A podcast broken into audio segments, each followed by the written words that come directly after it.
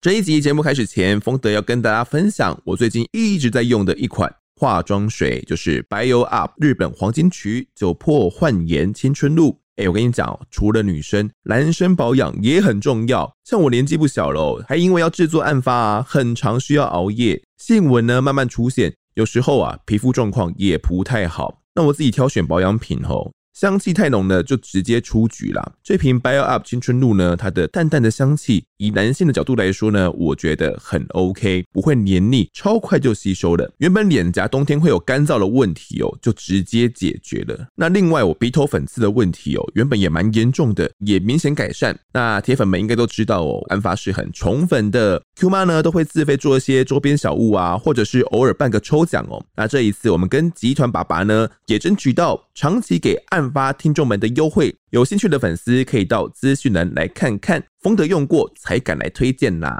喜欢的话呢，赶快来买起来。好喽，那节目开始喽。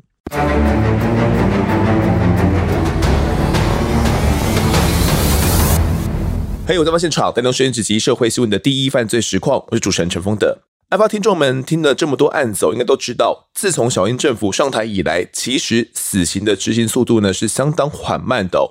相较于马英九政府，他的执政期间呢，他们执行枪决了三十三个人。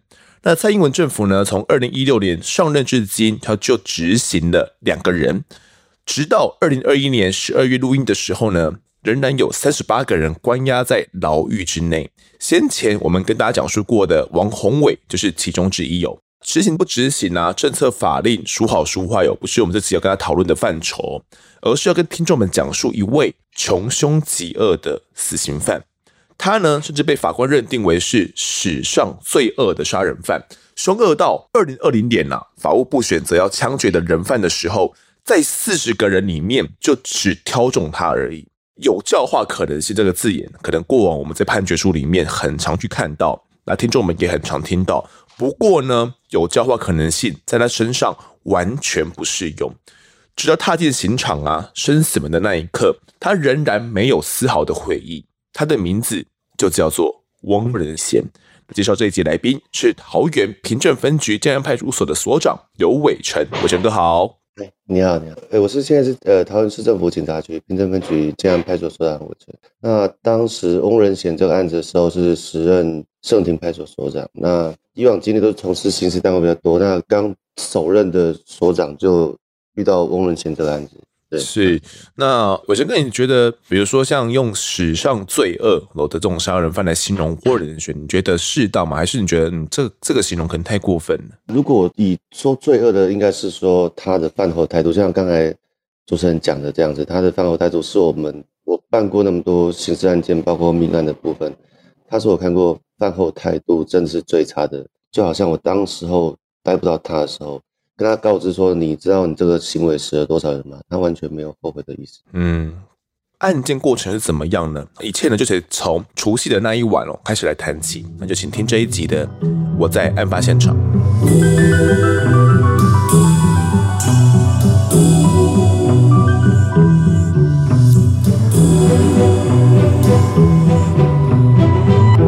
零一六年二月七号哦，当天刚好是农历的除夕哦。当晚呢，不知道说伟成哥正在做什么，是正在围炉吗？那时候当天是我们留守，然后除夕我们习惯在派出所都会留着一桌的年夜菜，慰劳一下辛苦没有办法返家的同仁在那边用餐。是当然，值班巡逻备勤该有的勤务我们都还是在自一持续的在进行，也要维护当晚的治安。但是我们大概六点准备要围炉的时候，就打一零电话说火警。那火警之后，我想说，哎，那同仁们先用，我我去看，我跟另外一个同事去看。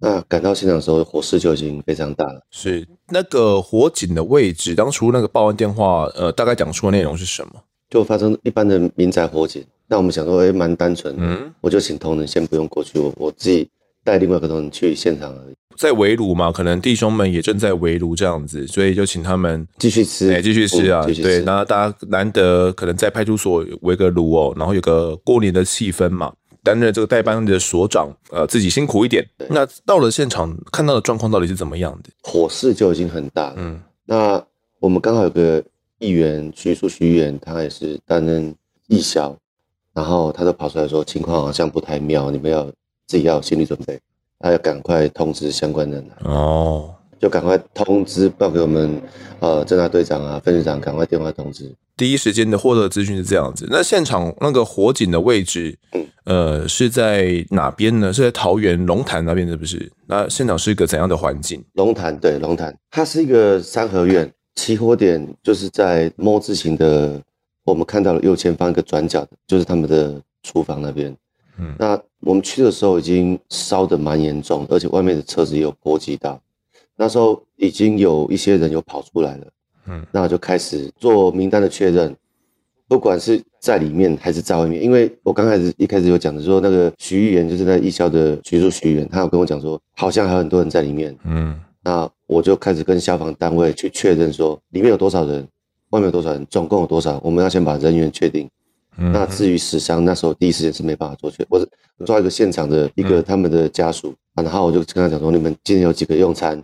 然后几个在外面，你马上跟我联络。有几个跑掉，有几个去追翁仁贤，有几个是紧张跑掉的。你现在都马上跟我做电话，一一做确认。嗯、我要确定有几个人在外面，几个人在里面。OK，他们也在围炉，是不是？对，他们也在围炉。他的意思说，因为他妈妈是最疼他，他们其他其他兄弟其实都对翁仁贤都不太理会了，因为知道他生性叛逆。嗯、那围炉的时候他不下来的话，就是他妈妈请他，就是孙子，哦去请他下来。嗯他看到人确定都在的时候，就开始做泼气的动这个动作。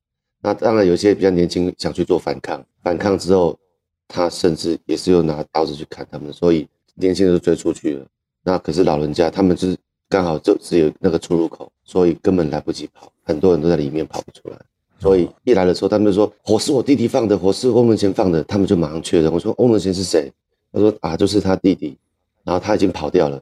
然后我们就开始查他的摩托车，啊，调阅监视器，因为他的路口出来就经过一个大五叉，一个小五叉，我们就马上以他家为中心去调阅那台摩托车车号。但是调到四点多的时候，因为那时候没有所谓的云龙辨识系统，如果有现在的运动辨识系统就比较方便，那时候是没有运动辨识系统，所以我们只能按照一个路口一个路口到一个路口一个路口，它有三个方向，三个方向都要调，所以比较缓慢。而且晚上也没办法做及时的定位，比较麻烦，就是这样子。所以当天的到凌晨四点多，只调到龙源宫过去这样子。出完那边有先一个路路口了，大五叉哦，然后再换另外一个路口。那你们为了要确认他到底往哪一边骑，嗯、所以三个入口的沿线监视器都要调，看有没有经过这样子，再延延续往下调就对了。所以会比较慢一点。嗯、OK，一开始这个幸存者，他有跟你们讲说，到底他们有几个人在里面围炉吗？是三合院嘛，应该蛮多人在里面的，是不是？十六个，十六人，十六个都在里面，十六人在里面。那消防队确认是五个在里面吧？后来火势扑灭之后，检察官到场之后，确认是五个没有跑出来。那一个是、嗯、那个我很清楚，一个一个女生，就是那个龙凤胎那个女生。嗯哼，那个女生后来她有被救出来，可是全身都已经烧得蛮严重了。那一直喊说她很冷很冷。消防队有可能救火这个有有洒水还是这样？她被抬出来的时候，她四肢卷曲。可是已经都烧了，我看大概八九成有。他说他很冷，然后就赶快请消防队送。当时你看到这个状况之后，你有好像有给予一些协助是吗？对啊，我就把我身上的那那件 Gore-Tex 的我们的警用外套拿下给他。嗯、我我也不晓得说这个会不会妨害到他以后的皮肤啦，会不会粘连什么的。嗯、但是我只是第一时间就反映说，他说觉得很冷，就把他把外套都给他盖。是，就可能出于一个关心的心态。嗯嗯就先将身上的这个 Gore-Tex 外套脱下来，先将它披上，毕竟它一直喊得很冷嘛。你说屋内的状况，你有进到屋内去看吗？屋内状况到底是怎么样的？起火点的位置。等我进去的时候，因为一开始都是检察官跟消防队还有监视同仁进去，我们都是负责外面的部分，嗯、做人员确定，然后带回监视器跟追查翁仁贤。那等火势扑灭，检察官去考的时候，我跟着进去看的时候，已经都是烧光光了，木头什么都已经一片焦黑。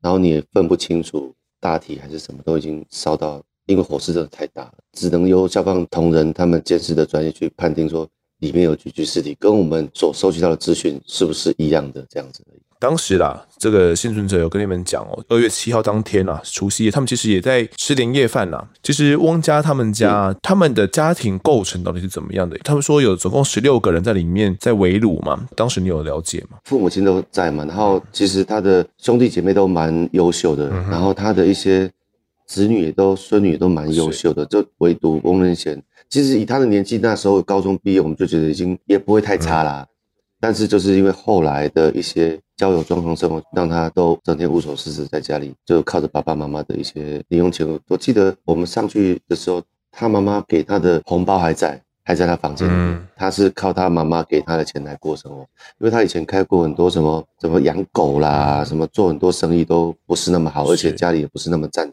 其实他兄弟姐妹跟他几乎都没有什么什么来往了，因为他个性也不好，相处久了之后就越来越越越冷淡。发生火警这个龙潭的翁家哦，在当地算是一个望族啦，家中数代啊，哦，有些地还蛮大片的。翁家啊，翁爸爸跟翁妈妈总共有五个男孩子哦，还有两个女孩子，总共生了七个哦，算是人丁蛮兴旺的啦。那翁家子女哦，也都蛮上进的哦，就是学历高哦，又事业有成哦，那就只有最小的这个儿子哦，翁仁显可能成就比较平平。在除夕夜当天呐、啊，他们。一家人哦，就全部回到了他们龙潭的三合院里面，大家呢一起要来围炉吃饭哦，然后就跟我们传统的家庭一样嘛，大家都会在除夕夜那天一起回到里面一起围围炉哦。那这个三合院他们就是一个么字形的这个样态嘛，一楼进去啊就是客厅呐，沿着房子去走之后呢，呃，走到底就是一个厨房跟饭厅哦。那当时呢，翁家哦两老呢，翁爸爸、翁妈妈。就跟团聚的子孙呢一起享用年夜饭哦，那期间大家其实就一起一起吃饭呐、聊天呐、那就只有翁仁贤缺席不在场而已。其实现场呢，就是包含大哥、二哥啦，就是他的哥哥们哦都有在场哦，以及他的一些侄子、侄女们哦，然后这些大嫂们哦，其实都有回来，总共一家人呢有十六个人都回到了这个三合院里面来围炉哦。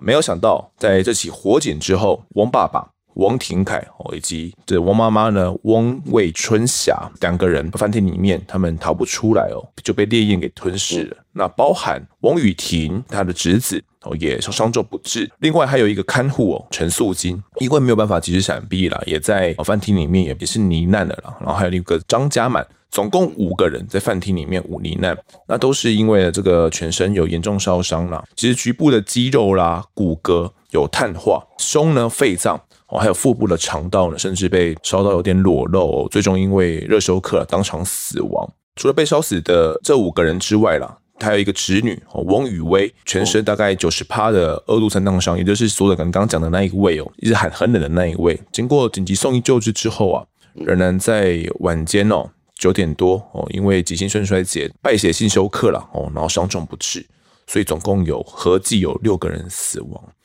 那除此之外，还有翁仁贤的哥啊、大嫂、三嫂、侄子四哥哦，这五个人呢，也分别受到百分之十、百分之六十的烧烫伤哦。这场火啊，总计造成翁家六死五伤的惨剧。当时他们就跟你讲了整个过程嘛，他们就有目睹，确实是翁仁贤泼洒汽油并且点火的。他们知道说为什么这个翁仁贤幺弟他要去纵火吗？他们自己也不知道为什么要纵火。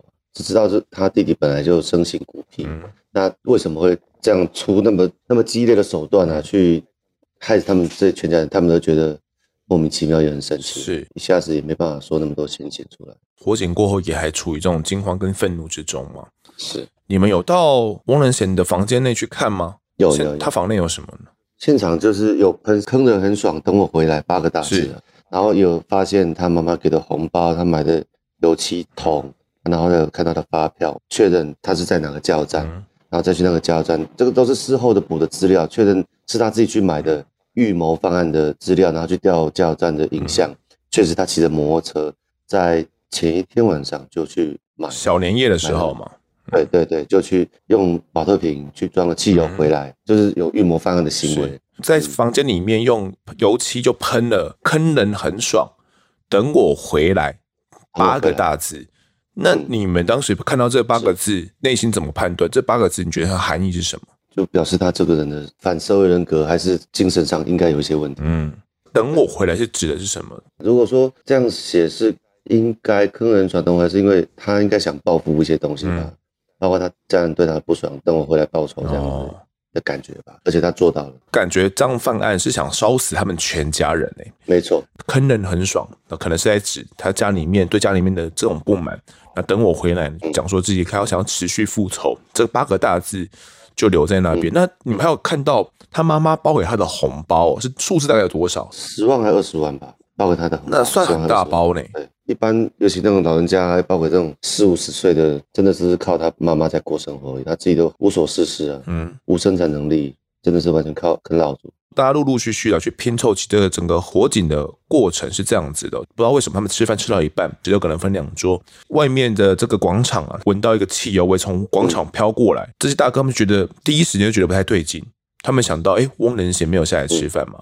对，所以他们马上就出去外面查看哦。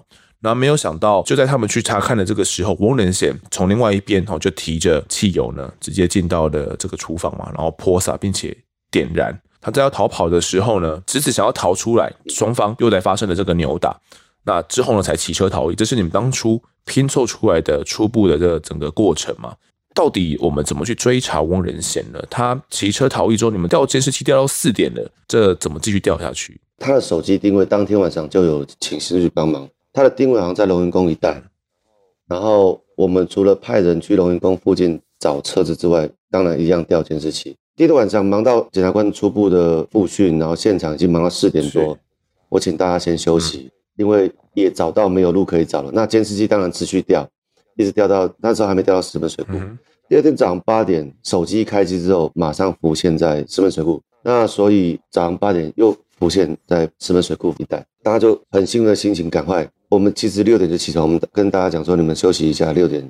持续交接班，六点等着出门。嗯，在准备出门的时候，八点跳出来说石门水库，我们一行人，包括侦查队、派出所，然后支援的刑大，还有刑事局的 M 化车，都已经赶到石门水库。嗯，当然一样先找摩托车，那监视器的速度还没到石门水库。嗯，所以那时候都是以 M 化车的资料来做搜寻。M 化车是什么东西？呃，M 化车就是它是一个行动基地台，嗯，可以测定。很精准的一个手机位置，哦、一般的基地台你只能设定这，哎，这个基地台如果在五百公尺范围之内，可能这五百公尺范围都都有可能，那是电信公司所提供给你的资料。对但是如果 M 化车现在好像只有台北跟刑事局有很精准的确定是在哪一间、哪一栋大楼、哪一间、哦，可能大概在十几二十公尺范围内可以很精准就确定那个定位就对了，对，对对，很精准的指定。我们在现场石门水库那边在找的过程，那段过程是怎么样的？我们怎么去？嗯在那边想要去逮捕翁仁贤，你们觉得那时候怎么研判？他可能就躲在那边吗？那边其实有搜索了好几个地方，包括一处民宅。嗯，第一次是在一个民宅电话车跳出来这个点，那当然有刑事局，然后刑大，我们侦查队，全部人都在石门水库做集结，距离大概快一公里的地方做集结，去勘察地形完之后，部署警力进行攻坚。哇，结果进去，嗯，只有只有普通的一对老人家啦，对啊。那觉得说，哎、欸，怎么会失误嘞？哎，化车会很准才对啊。那光这个手机就追了两天，包括那时候是芝麻芝麻饭店啊，然后那边还有一间饭店叫什么，手机有飘到那边，所以我们那时候都大规模的搜索附近有没有他的摩托车，是就浪费了两天，也不能说浪费，因为就跟其他的基地去追。嗯、那当然另一方面的监视是一直一直延续，一直延续，一直追到往巴黎方向走。那时候我们都很相信，因为以前的梅花车都非常准。但是唯唯独这一次，可以说每个时段的基地台都不一样位置哦。因为后来我有问刑事局说为什么会不一样，因为它可能是往由高往下丢，丢在湖底，卫星侦测的部分在溪的旁边，它的折射的会因为光线跟那个水的部分，造成他们的没有办法很精准判断，而且它会飘来飘去，造成我们的误会说它确实有在那边活动。因为 M 化车以前都非常准，没有失误过。这次原因就是听台北市的学长是说，因为它是丢在湖面的旁边，它的折射的问题造成他们 M 化车没有办法判断，而且会跳来跳去，所以我们光这个部分就花了两天时间。手机后来都没有找到，因为它是丢在湖里面。他抓到它之后，他自己说我已经把它丢在那个桥底下。他摩托车骑的时候顺手一丢，他知道你们会追追手机，嗯，就手机随手一丢丢在湖里。嗯，那这两天的时间，当然我请我们派出所同仁要二十四小时。轮班不断的调监视器，嗯，后来发现他的摩托车已经上了巴龙，而且在桃园的最后一支监视器不见了。其实上了巴龙之后，我就跟侦查队队长就报告说，我们的影像已经调到八零了，所以我们在大年初三、初一、初二两天都是在石门水库，两天所有的警力都放在石门水库。当然初三的时候，我们初二晚上我们已经确定他已经过了石门水库，上了八零，上了大溪，上了八零之后，第三天早上我们六点跟队长报告，跟大队长报告之后。初三早上，再由局长主持紧急会议，他希望我们就上去八零，因为最后一次监视器是初四调出来说，哎，初四之后他过了八零，嗯，最后一次监视就不见了，那确定就会到明池那边了嘛？因为我们又上了名池去调跟依兰交接那次监视器，哇，没有，他并没有经过名池最后一次监视器，那所以研判是在上八零跟名池这一段。所以局长就只是说，我们大年初四就必须上去，全部的警力全部上去做搜山这个动作。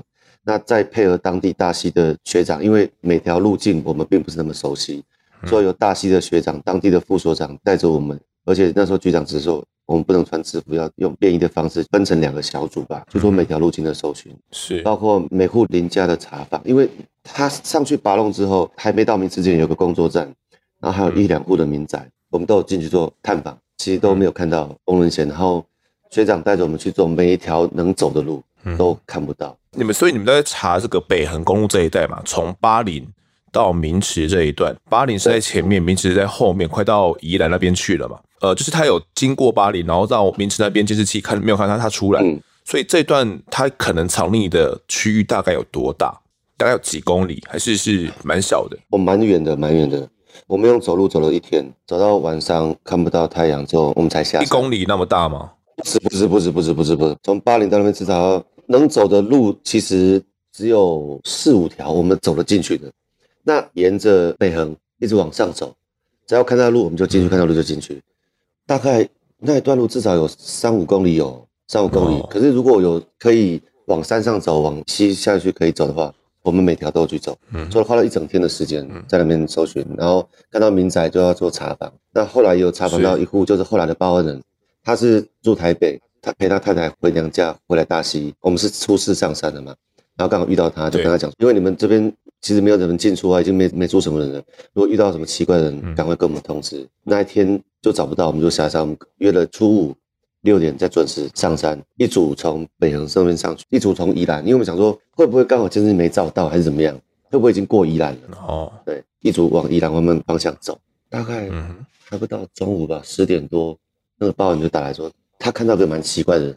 我说你照相给我看，你用手机赖给我，那就用赖拍，他远远的拍，影像很模糊又拍不到脸，然后我就传给队长，请山下的同仁，在龙潭的同仁。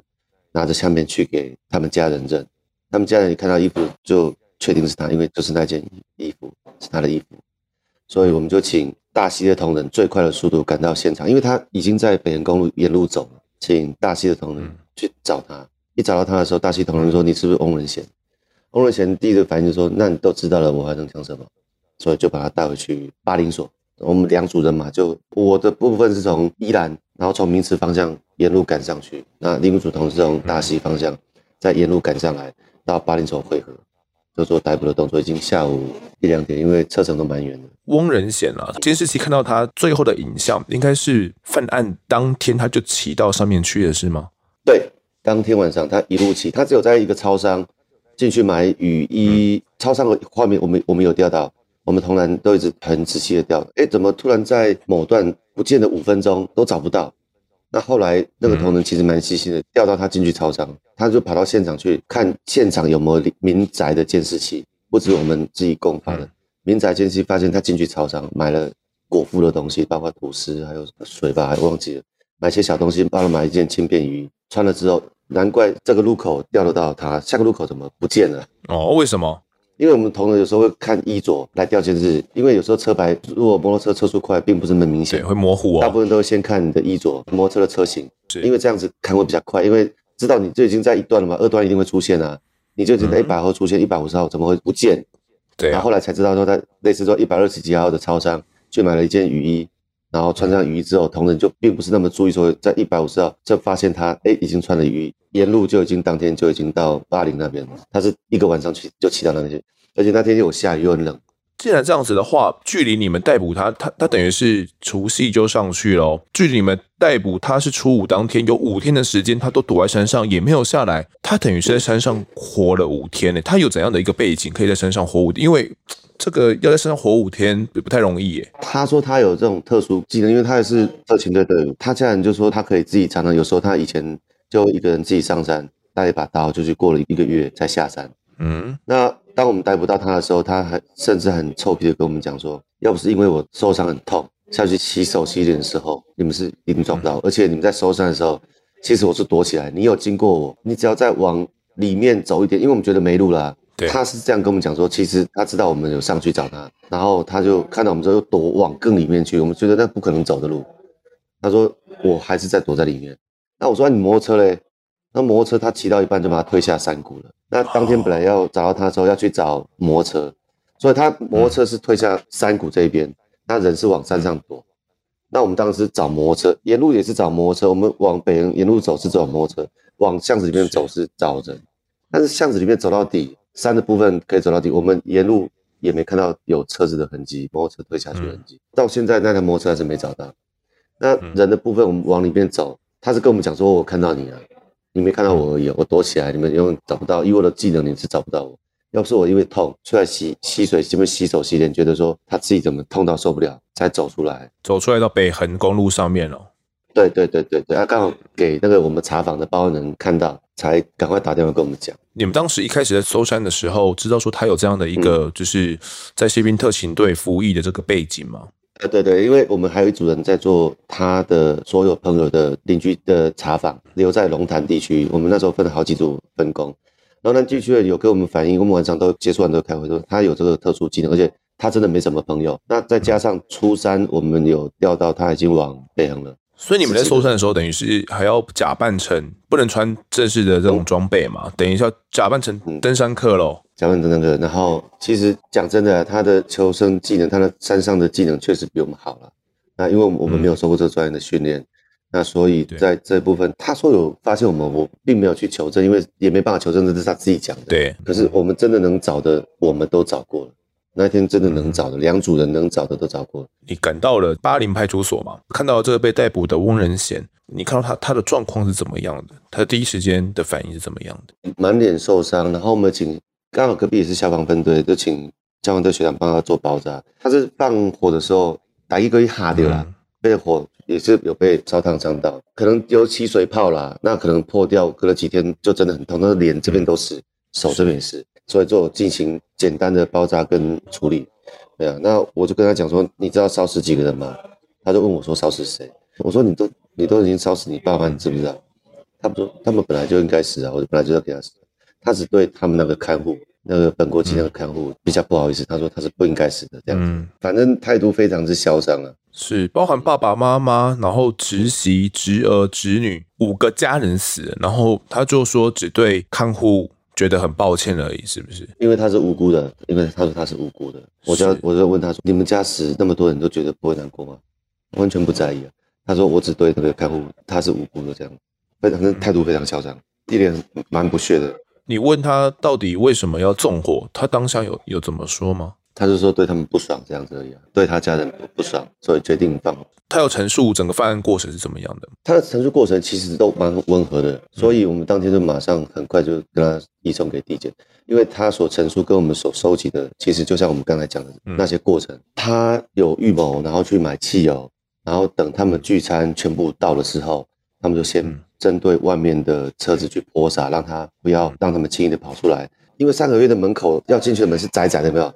站上热门，对，然后他就站在门口，嗯、汽油往里面泼，然后就让你们全部跑不出来。嗯、那当然，有些人闻到汽油，有可能在外面，所以里面并没有那么多人。他看到人在里面之后，他开始泼洒，然后点，然后有些人追出来，跟他发生扭打，他就骑着摩托车连夜就跑掉，这样子往山上跑。嗯、他本来就计划要往山上跑，所以他超商停了，买个东西往山上跑。我这边现在补充一下他侦讯时的说法。对，他其实说，哎，我想了很久很久了，从四五年前过年的时候就开始想这整个犯案计划了，计划要用最短的时间内达到这种灭门的效果。他说人力可能有穷尽了，那如果拿刀去砍，我可能只能砍倒几个人而已，可能会被打倒。他也说了，说真的，又有哪些人是真的无辜的呢？我算不算有罪？或许法律上我没有事哦，但在道德上，他可能也是帮凶。那他说，正常来讲啊，烧死那么多人，应该跑不掉才对哦。他也希望事情可以早点结束。他说，当时他自己的精神状况哦，处于亢奋，所以啊，事情考虑可能没有那么的仔细哦。他也在后悔。他说，如果当天呢、啊，我没有先对汽车啦去泼洒汽油的话，就不会是现在的状况了。这是我最失败的地方。他觉得没能够把十六个人全部一起烧死，是他最失败的地方。这些他的哥哥们或者是姐姐们，他们有怎么去讲述翁仁显从小到大的一些生长的一些过程，怎么跟他的相处等等的。我印象中就是因为他是最小的，然后嗯，他妈妈蛮宠他，而且他想法很多啦。他说要养狗，要干嘛的，要做很多行业，对，都做不起来。因为他家其实他的兄弟姐妹都蛮有成就的，有的当教授，有的当什么的，嗯。就后来跟他的家人距离越远，所以跟家人就比较格格不入，就是他们都看不起他。我的想法你们都不支持，因为最后只剩他妈妈支持他而已啊，就给他钱而已。他认为他妈妈也不理他了，不给他了，就是给他生活费，看不起他，造成这种心理上的怨恨，然后反社会人格。我就觉得应该是日积月累下来的。好，那其实翁仁贤被带到案之后，也都坦白了整个的犯案过程嘛。那到底汪仁贤为什么要犯案哦？其实开庭的时候，他有很仔细的去陈述了。呃，他怨恨从小到大哦，家人对他的一些不平等的对待哦。他说自己最好的朋友就是小鸡跟小鸭而已哦，他没什么朋友嘛。我们其实警方有去调查，他也真的没什么朋友。哦，他说，哎，我忍我忍了四十几年了，想说家人不会这么坏哦，这么无耻哦，还在祖宗三代面前来侮辱我，难道这是不需要受到教训吗？我的所作所为哦，都没有人称赞过。你们这些人呢，都期待别人去当英雄，好让你们可以在后面过得轻松。他还说：“我有良心，也有能力哦，我做了很多事情，但所有的好处呢，都不是我的。我从小呢，没有感到什么父爱、母爱，我是对家庭付出最多的人之一哦。我做了什么都没有人看到。这几十年来，我所受的痛苦，我想让他们也感受一下。我每次告诉他们说，他们的所作所为造成我很大的痛苦。”但所有的人都说这只是小事而已。我想让他们受伤，让他们知道说，为什么家里面一个既没有吸毒又没有喝酒的人会做出这种事情？到底他们是怎么样去虐待这个人的？他还说，从现在往前十年，家人让我觉得寒心；现在往前三年，家人让我觉得恶心。那到底家人对翁仁贤做了什么？他其实在法庭上也提出了很多。折磨的这种实例，像是他就说：“哎，父母告诉我，哥哥姐姐在外面读书生活啊，学费很贵。我是家里面的男生，所有事情都是我在扛。因为呢，我是家里面唯一的男丁呐。那些人在外面耍了十几年，也不知道我的麻烦跟辛苦。所有的麻烦哦跟辛苦都是我挡在最前面的。啊他也说，嗯，看不惯这些他的哥哥们。三哥翁仁军呐，他说他是母亲的教育典范，是建中毕业的，劳力活这个三哥他不能做。”生活上啊，要修一些小东西都不行哦。三哥还说，我杀孽重哦，因为过年的鸡鸭都是翁仁贤他自己在杀的，三哥他都不碰。另外呢，还有讲到这个四哥翁仁平，他说只要遇到台风跟大雨哦，他都几乎整夜没睡去外面巡视水路，因为可能家里面有一些农地嘛，他他要去照顾。那四哥呢，只会在台风过后风平浪静的两三天后，他才会出现哦，还说哎，跟水路很熟啦，他听了差点吐血。他还说他自己培养的红贵宾、紫贵宾价钱都很好哦，因为母狗怀孕啊，怕吵。他有跟父亲说了，如果要带人进去看这些他培养的红贵宾、紫贵宾的话，要跟他讲。但是呢，父亲他就直接带人进去的，害得那些怀孕的紫贵宾呢，很多都流产了，让他损失惨重。其实类似这样的一些东西啊，他有蛮多陈述了。不过这样的东西呢，在法官看来，都只是人际之间的一些。呃，冲突摩擦而已啦，并不是什么像什么凌虐呐，从小殴打他啦，然后言语霸凌他啦，没有这样的状况。其实这些部分呢，他的这些哥哥姐姐们跟家人们都有去出庭，都有去陈述了。那所以法官认为，翁仁贤明显就是缺乏同理心，挫折忍受度低，还有会放大自身的委屈啊，有这样这种倾向。那其实这些倾向跟桃园疗养院哦，他们的精神鉴定呢是相符合的哦，他们来判断说。翁仁贤没有符合什么重大精神疾病的诊断了，而他的人格形成呢，跟发展状况其实是有部分的自闭症类群的特质，还有这种自恋型的人格特质哦，所以是有点自闭跟自恋的这种倾向的这种人格特质就对了。我们刚刚讲到说这个养什么红贵宾啊、贵宾这一块嘛，那其实他在外面有做了蛮多份工作的，但是因为工作都做得不长久，然后跟老板相处也不好，然后很多都就被辞退了啦，然后或者是就自己自愿离开哦。家人们也有投出他去创业哦，比如说要去培养狗狗的这种工作哦，他自己有做一个自己的繁殖场，自己创业啦。尽管家人有投资，但是也都不是没有经营得很顺利啦。一审法官认为哦，他虽然翁仁贤有坦承所有犯行。但是呢，对于所作所为哦，没有悔悟之意。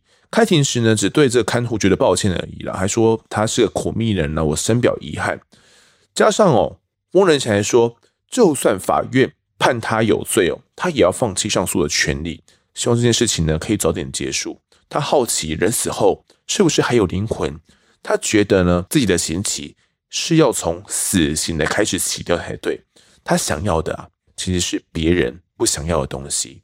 法官就可以看得出来哦，汪仁贤他明知刑责很重了，但是面对司法跟人生态度都相当的消极，也没有任何想要去补偿被害人跟家属的意思哦，因此决定呢来判他死刑。那二审呢，高院呢也维持了判决。这个案子啊，在被发回更审的时候哦，开庭的时候，翁仁贤更直接去辱骂法官，比如说 “fuck you”，you know，还说呃，你国小没有毕业是不是？连字都看不懂，丢人现眼。此外，他还说，有其他被告说，在台湾杀一两个人不会判死刑，但像我杀了六个人，还有杀了父母，不判死，台湾会不会大乱？他当场就就开庭的时候这样说，这句话可以看出，他对于被判死，他其实早就有心理准备了。更一审呢，有去撤销原本的判决，不过仍然依照杀害直系血亲属呢来判哦，翁能贤死刑。案件再度回到最高院哦，那法官考量。警大教授呢，他所做的这种有无教无证教化可能性的鉴定结果，报告内指出呢，翁仁贤常年就一直处于这种误解跟愤怒的循环之中嘛，因为他窄化的生命经验呢，导致活在自己建构的这种世界当中，并认为啊，自己都是牺牲者。如果呢，再一次让他回到社会的话，如果又遇到压力哦，很容易会出现这种消灭外在压力的攻击方式，就像是这一次的案件一样，有可能就是把全家人都烧死。因此，简大教授就觉得说，翁仁贤其实是难以司法教化，也难以再社会化的。汪仁贤曾经当庭说过，如果家人他们认为做得对，可以，那人可以轮回几十次，我就在上面等。如果你们觉得是对的话，可以，我就追杀你们几十次。我想要轮回追杀家人几十次啦，就是这样的意思啊。法官斟酌啦这些部分，认为呢，这个案件其实。翁仁贤的犯行已达到人神共愤，而且天理国法都所难容哦。除了判处死刑之外，再也没有其他选择的地步了。那因为刑法修法的关系呢，最高法院最后撤销了原判决之后，最终呢，他自为判决哦，仍然判翁仁贤死刑，以彰显国法尊严以及维护法治伦理制度。案件确定，翁仁贤被判死之后啊，二零二零年的四月一号了，人间当天。法务部批准了翁仁贤的死刑的执行令哦。面对生命的最后一刻呢，啊，翁仁贤并没有他一开始所想讲的那么大气哦。他一度抵抗哦，不配合，是被拖出囚房的。那在吃完最后一餐、抽完四根烟之后啊，他说他不想打麻醉，他不想跟郑捷一样哦，想好好的去享受死亡的过程。不过哈，最终没有让他如愿啊。拖了一小时之后呢，还打完了麻醉。翁仁贤赴死前还要留下遗言，说要家人好好保重身体哦。不过并不是，好，他改过迁善的，他还有下一句哦，他说我会追杀好几个轮回。总之啊，就是要家人保重身体，然后他还要持续追杀他们这样子，这是做鬼也不放过家人了。那直到晚间呢，刑场内传出了两声枪响哦，第一颗子弹先穿过翁仁贤的身体，一分钟后呢，检察官发现翁仁贤还没有断气，再补上第二枪，才确定翁仁贤已经伏法了。在得知翁仁贤死亡之后呢，亲属并没有人去领回他的遗体哦。大哥翁仁坤说，执行枪决并不意外，也觉得在意料之中哦。三哥翁仁军则表示说，这种事情发生以后呢，就是他纵火发生以后啊，他们已经没有把翁仁贤当作是家人了。就当做这个弟弟啊，早就已经死了，他没有这种杀人犯的家人。其实原本三哥啊，对翁仁贤是有蛮高的这种期盼的，他也想说。可以透过宗教的力量，我给予弟弟翁仁贤一些改过啊、向上的一些力量。但是没有想到，三哥自己的翁雨婷、翁雨君这些双胞胎的这对子女呢、也都被翁仁贤烧死在里面。那其实他的儿子啊，翁雨婷，他原本是在吃饭的，那他是叫儿子说：“你去叫一下小叔，叫他来吃饭。”然后他还说：“你去叫小叔的时候呢，讲话要客气哦，请他来好好来吃饭。”特别仔细的叮咛了他。但没有想到这句话哦，是他对儿子的离别，所以他其实对于翁仁贤啊，最后被处死哦，被枪决，没有太大不舍了。他觉得他已经不是家人了。最终啊，翁仁贤被求处死刑呢，并且被枪决的时候，并没有人去领回他的遗体哦，没有任何一个家人认为翁仁贤是他们的家人的。那在翁仁贤呃被枪决的时候，不知道说伟成哥，你还有没有关注这个事件？你当时的想法是怎么样的呢？嗯，有当时。执行枪决的时候，有同事赖新闻给我看，说：“哎、欸，你当初办这个案子，这个范闲执行死刑枪决。”说：“哦，现在不是很久没有执行死刑了吗？哦，那真的，他对法官，因为当时的那个新闻都有时候都会播报说他对法官的态度不好啊，内容什么的，对，桀骜不驯啊。那后来突然人家丢新闻给我的时候，说：‘哎、欸，他真的是很久没有执行死刑，他真的执行死刑。’那我在想说，其实一个我个人来讲，也过了那么久了，我那时候对他的。”毕竟我不是家人，我的痛，我的那时候的辛苦，那时候的对他的厌恶，已经没有那么强烈哦，兄弟姐妹那么那么那么强烈。但是我我真的有想到说，这样子就能还家属一个公道。其实我们的已经很不容易执行死刑了，那也算给家属公道。但这个在家属心中，应该是完全没有办法磨灭的痛了。我们执法人员当然也不能说非常支持啊，但是像这种的事情，看能不能去有效遏制一些犯罪的再发生。哪怕是执行死刑，可能家属短时间忘却这样的痛，也不是那么容易了。对，但至少可能翁仁贤对他们来讲，呃，已经不存在在这个世上，也没有再放出来的可能性了嘛，不会再回归到他们身旁了。伟成哥，你也能够理解家人对他的这种感受嘛？比如说，家人已经否定他，就不认为他是家人了，觉得他被判死、被枪决都不关他们的事了，也能够理解像这样子的一个感受吗？要是我们一定。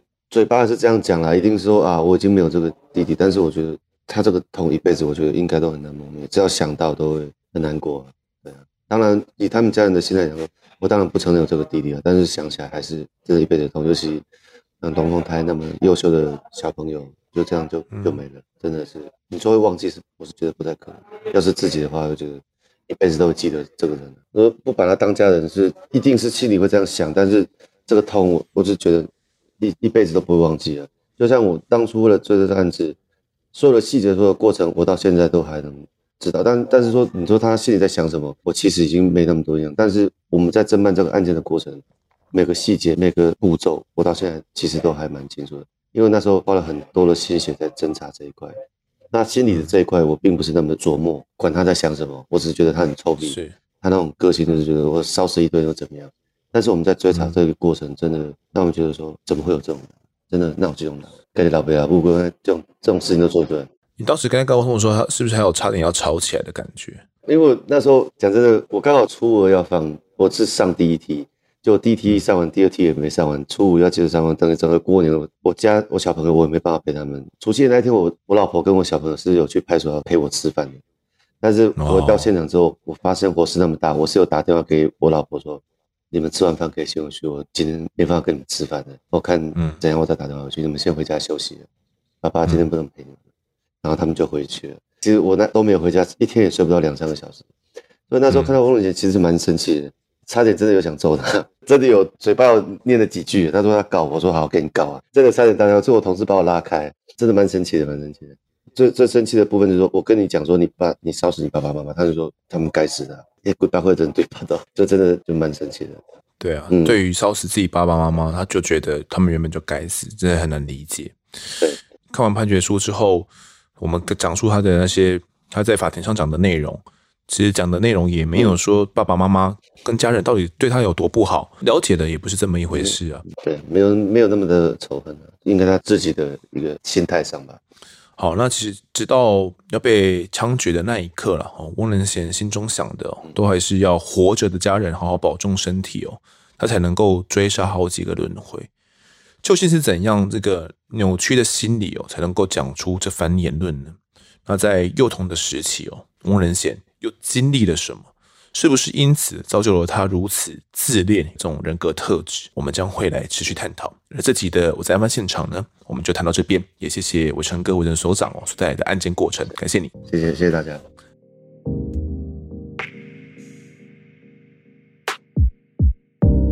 接下来到听众时间，首先是干爸干妈们的抖内。这集呢，懂内的是 D 小姐，很喜欢丰德讲话的方式和语调，听了一个月，把前面的集数都追完了，很焦虑呢。其他同类型的节目都听不习惯。有个小建议，丰德不要念那些过于极端批评的留言，因为他们听了不喜欢之后写的这些留言，一定不会再听下一集，也就不会听到丰德对于他们的留言认真的来回应，就跟网络酸民一样，随便批评谩骂，小粉丝可不能接受。啊，谢谢这位 D 小姐哦，嗯，好，不理性的、极端的这些批评留言呢，我会再审慎的思考了。因为我觉得真的要来留下一颗心，然后留下那些批评的字句的，真的要很不喜欢呢，不然像我会懒得去留。对我而言，要好到让我去留言支持，跟要让我去留下一颗心的评论，都是相当困难的。可能像我这样的。的懒人来讲啊，通常不会去留言，所以我会觉得会来留言的人，可能还是会希望我们进步吧。我会觉得大多数的人还是是我们的听众，然后有些是对于个别技术不太满意，然后想要我们持续进步的，那我就会想说，那就可以回应他们，他们或许会听得到哦。那至于那些可能真的是来谩骂，那骂一骂可能就没有持续听的那些留言，我。之后啦，可能会想说就把它跳过了。那那些留言可能不用太过认真回应，只是把节目做好，然后让可以一直支持着我们的听众们呢，一直支持下去，我觉得是比较重要的。如果跟那些网络酸民们认真哦，害得我们小粉丝 D 小姐以及其他听众们不开心，我相信呐，这也不是我所乐见的。接下来读一下大家在 Apple Podcast 上面的留言。第一位留言的是心玉，他说好听，节目内容真的好棒，好，谢谢这位心玉哟。然后在这边呢，还是要再一次郑重呼吁，如果真的要来我们的 Apple Podcast 上面来呃评分留言的话呢，希望大家都可以踊跃的留下五颗星星，因为我们其实不太知道说这个呃 Apple 的评分机制是怎么样的，因为 Apple 有排行嘛，那也是主要我们在努力想要去。呃，往更高排名去争取的地方哦，不知道说留下五颗星星、一颗星星，留下星星的多寡，会不会影响到排名的高低啦？不过这可能也不是重点，但是呃，留下比较少星星的呢，会让其他的听众会觉得说，这可能不是一个好节目哦。就比如说，就像我们去看 Google 的评论一样嘛，你看那些三颗星、两颗星的店，你会想去吃吗？当然会去看那些四点五颗星的店啊，觉得哇，几千个评论，四点五颗星，感觉很赞赞。也不用多看什么那些负面批评，直接去吃就对了。就像我们就是听 Podcast 一样，我看到高评分的节目啦，然后有比较多人在听的，就会想说去听看看。所以呢，如果大家真的是喜欢我们节目的话呢，都欢迎来留下五颗星星，就可以让案发现场有机会让更多的听众可以一起来听到，我们才有更多的动力可以来制作下去。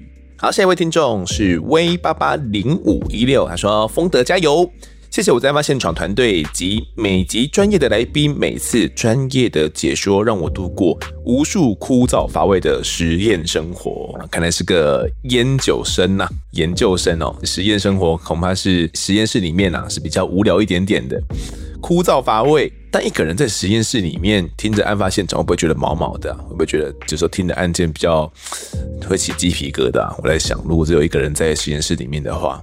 我突然想到一个实验室里面发生的案件，嗯哼哼哼，感觉之后可以来讲述一下，可能听众们知道是哪个案件哦。下一个听众是台北橘子，他说啊，五星赞爆推上天。谢谢丰德跟团队呢，辛苦制作这么精彩的节目，陪我度过开车工作的无聊时间。从第一季第一集大圆空难一路听到现在，不管是内容或是访谈，都进步超级多，也能听出背后的用心跟努力。那些酸民的酸言酸语略过就好，别太放心上。希望可以一直听到这么棒的节目内容，我会一直支持下去。好，谢谢这个台北橘子，酸言酸语我不会太过放在心上啦，这请各位听众们跟粉丝们也都放心哦。就是大家一直支持着我们，然后愿意来留言。这些东西是我比较看重的。如果听众们觉得我们的节目做得还不错啊，或者是觉得哪一集的内容蛮有感受的，尝到什么样的一个过往的经验，或者是觉得啊、太可恶了，都欢迎来 Podcast 里面留言，或者是可以在 IG 里面或者写下你的感受啊，注记说要希望可以在听众时间里面来读出，我就会在这个时间来读出了，只不一定要到 A 或 Podcast 里面去留言，因为。呃，相信也有部分的听众跟我一样是使用安卓系统的，并没有办法到 Apple Podcast 里面去直接留言跟评星，那这也没有关系，来 IG 留言也可以有同样的效果。好，最后一位留言的是 C Y N T H I A，他说呢，很棒的节目，每个案件都请到相关承办人员或当事人来分享。加上呢，主持人用第三者的角度探讨陈述，更能让听者从已发生的事情带来一些醒思及启发，以减少社会悲剧的发生。谢谢丰德用心制作，还有很欣赏丰德对于大家的评论，不论正面负面都能虚心接受，超棒的你。好，谢谢这位听众。我觉得我是比较没有自信的那种人，并不是那种超有自信，然后超有才华，然后做 podcast 一开始就做的非常成功的。所以我是不断的去吸收大家给予的一些养分啊。一开始大家的负面评价啦，我也都看在眼里，然后自己也知道自己的缺点在哪边哦。像直到现在，我也知道自己的缺点在哪边。不过有些东西很难一时间就马上改过来啦。对于一些访谈啊，或者自己对于自己一些临场的一些反应，没办法口条非常好啊，这些我都知道。有讲到我自己知道的点，我就会虚心接受了。那讲到我比较不能接受的点，我也会很认真的去跟大家讲说，嗯，为什么我会觉得我并不是那样子想的。每个案件呢，其实我觉得都有它可以去讨论的点啊，我也都会想要去带给听众们一些什么。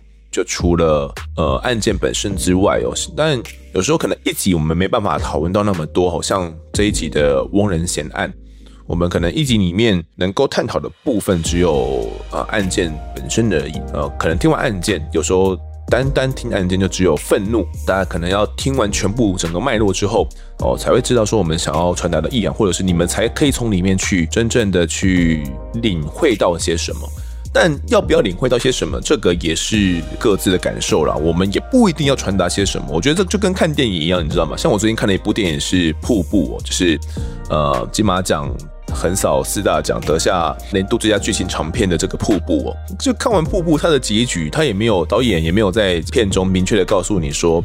呃，他想要传达的什么遗憾？那这个结局就是大家各各自去解读嘛。有些人觉得这个结局是怎样的遗憾，有些人觉得那是怎么样的遗憾。那每个人解读的方式不一样。嗯，像翁仁贤案，有些人解读，你们可能解读说翁仁贤案他就是一个罪恶不赦的人，然后有些人觉得说他可能是因为家庭的构成怎么样才导致这样的悲剧啊。有有些人又有这样的解读。